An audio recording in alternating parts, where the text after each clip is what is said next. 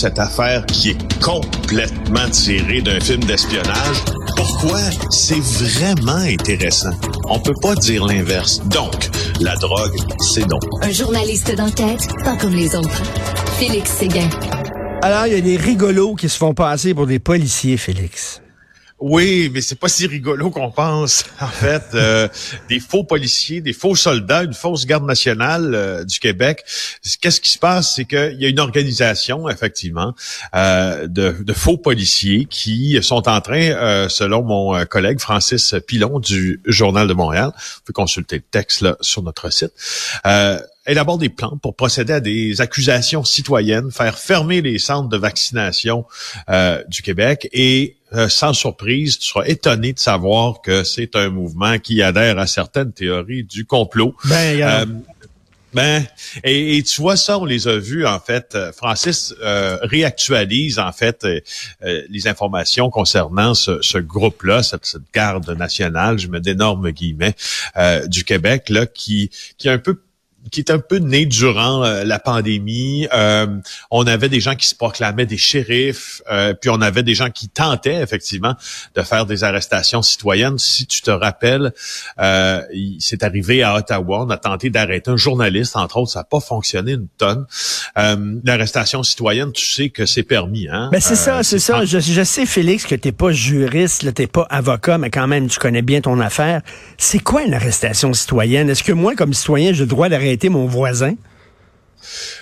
ou ben, c'est-à-dire, oui, tu as le droit d'arrêter ton voisin, mais il faut que tu le prennes euh, de manière très sérieuse. Tu sais, en flagrant délit, là. Euh, en flagrant délit, et c'est le, c'est en quelque part, c'est un recours que tu devrais éviter d'exercer parce que ce premier recours, tu dois le donner dans les mains à la police. Tout acte répréhensible du ministère de la Justice doit euh, être signalé à la police au lieu d'intervenir soi-même.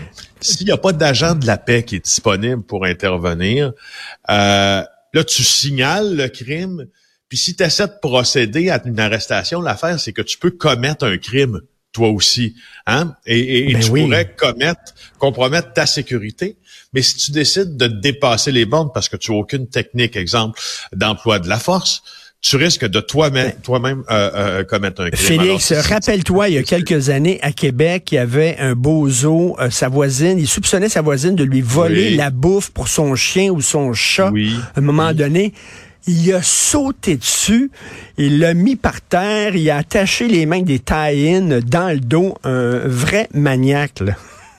Oui, exactement. L'arrestation, euh, justement, euh, par de simples citoyens, là, comment ça se passe, c'est qu'il faut que tu dises clairement au suspect que tu l'arrêtes, que tu procèdes à une arrestation en tant que simple citoyen et que tu vas appeler la police et que tu détiens jusqu'à l'arrivée de la police. Tu vois, c'est prévu, ça, dans la loi, mais tu vois bien quand je te l'énonce que c'est presque impossible. Tu sais, tu prends, peux pas, tu peux pas te jeter sur quelqu'un en disant, hey, ça, je t'arrête, reste avec moi dans que la police arrive. Tu sais, ça, mais, mais, ça fait très shérif, cette eh affaire. Ben oui, mais donc, ces gens-là veulent arrêter qui, là? Parce qu'ils sont contre le vaccin, là. C'est ça. Revenons à ça. Alors, il y a une lettre qui a été euh, écrite à la Sûreté du Québec le 21 octobre 2022. C'est tout récent. C'est signé Garde nationale du Québec.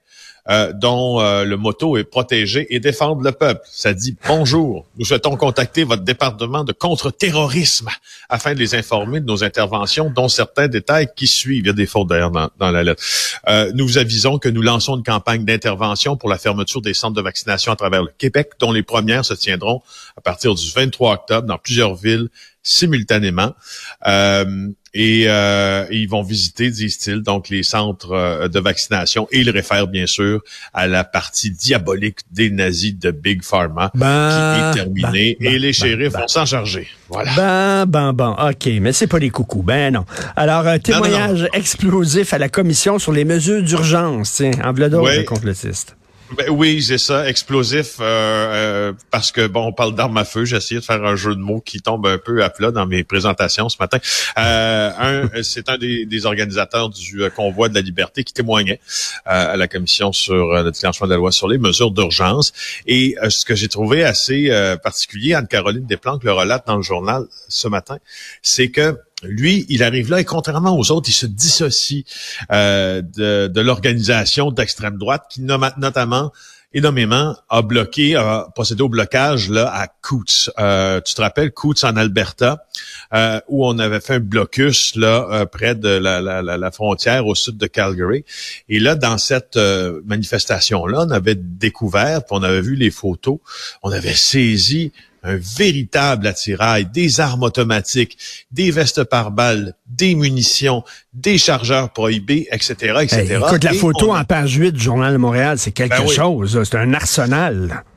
C'est ça. Et on avait arrêté cinq personnes euh, qui avaient participé d'ailleurs à l'occupation du centre-ville euh, d'Ottawa, mais qui avaient décidé finalement de, de, de séparer du, du, principal groupe et de retourner vers l'Alberta pour le blocage, le blocus plutôt de Coots. Alors, il y en a quatre qui ont été accusés parmi les cinq arrêtés de complot pour meurtre là, contre les agents de la GRC. Alors, euh, celui qui témoignait justement pour se dissocier d'eux, c'est Monsieur Van Hugenbos, un conseiller municipal euh, de la municipalité de Fort McLeod. Et lui, il dit qu'il est un des porte-parole du mouvement et qu'il n'a jamais vu pendant toute l'occupation que ces gens-là, qui en fait font partie de, de Diagolon, là, ce qui est un mouvement d'extrême droite, mais sans nom, et lui, il s'est jamais rendu compte de ça, euh, euh, parce qu'il est accusé de méfait quand même, il faut bien le dire, mais il s'est pas rendu compte que les autres étaient un peu plus élevés que lui. Euh, ben oui, puis là, on dit, on dit, il était, et là, il s'en rend compte. Là. On dit c'est un organisme familial, pacifique. Oui, ils sont armés, mais ils sont pas extrémistes. Ils sont pas extrémistes. C'est-tu l'arsenal, toi? Ben non, ben non, c'est ça. c'est, je trouve ça aussi assez comment dire, facile et court. Euh, euh, quelques mois après les événements, quand il y a une accusation de méfait qui te pend au bout du nez, de dire bon ben finalement euh, parmi ce groupe-là, c'est un peu moi qui ai organisé tout ça, c'était un peu moi le porte-parole. J'ai vu ces gars-là, ils étaient bien gentils, mais je savais pas qu'ils étaient comme ben ça. Ben s'il y a beaucoup, de, tu sais, je veux dire, ça doit quand tu es armé jusqu'aux dents et etc etc, ça doit aussi transpirer dans, le discours que tu tiens. ça, je ben trouve que on, on s'est fait, on, semble se, se faire bourrer en fait. Exactement. Quand tu dis, quand tu es armé euh, jusqu'aux dents comme ça, tu pas un petit discours modéré, absolument pas. Une entraîneuse controversée qui a démissionné après la parution d'un livre du bureau d'enquête. Je t'en parle parce que je veux souligner le travail de Marie-Christine Noël qui a euh, publié le livre Une médaille à tout prix. C'est un livre, entre autres, sur l'entraîneuse José Picard, dont on décrit des pratiques d'enseignement extrêmement problématiques. Alors, Madame Picard a remis sa démission au conseil d'administration de Patinage Québec pour des raisons personnelles. Donc, je t'en parle en raison du livre de Marie-Christine parce que je vais en faire sa promotion, aller le lire, aller l'acheter. Écoute, j'ai reçu euh, Marie-Christine à l'émission, justement, sur son livre. C'est absolument passionnant. Là. puis ah, euh, je suis très hein? content de voir que cette entraîneuse-là, euh, qui intimidait littéralement les filles qu'elle devait entraîner, a dû démissionner. Ben, c'est ça. Par contre, le on peut euh, on peut parler du livre, on peut parler de sa démission. Euh, il y a quand même quelques marches à monter avant de lier la démission directement à la parution du livre, mais ça arrive en même temps. mais en tout cas, donc on n'a pas d'indication que c'est directement à cause du livre, mais on s'entend que euh, euh, oui. le timing est là, quoi. Il y a des drôles, ouais, c'est ça. Il y, a des, euh, il y a des hasards et des coïncidences comme ça. Mais écoute, dans la nage synchronisée, dans le ski, euh, là, c'est le patinage, au hockey. il y a une culture du sport d'élite, du sport de haut niveau qui est vraiment problématique, Félix. Ben j'ai oui, j'ai l'impression. Ben puis euh, je pense que ça s'est cristallisé avec euh, Hockey Canada euh, cet été. Puis tu verras au cours des prochaines semaines à JA, on est en train de travailler sur un dossier. Je te dis pas exactement quoi, bien sûr.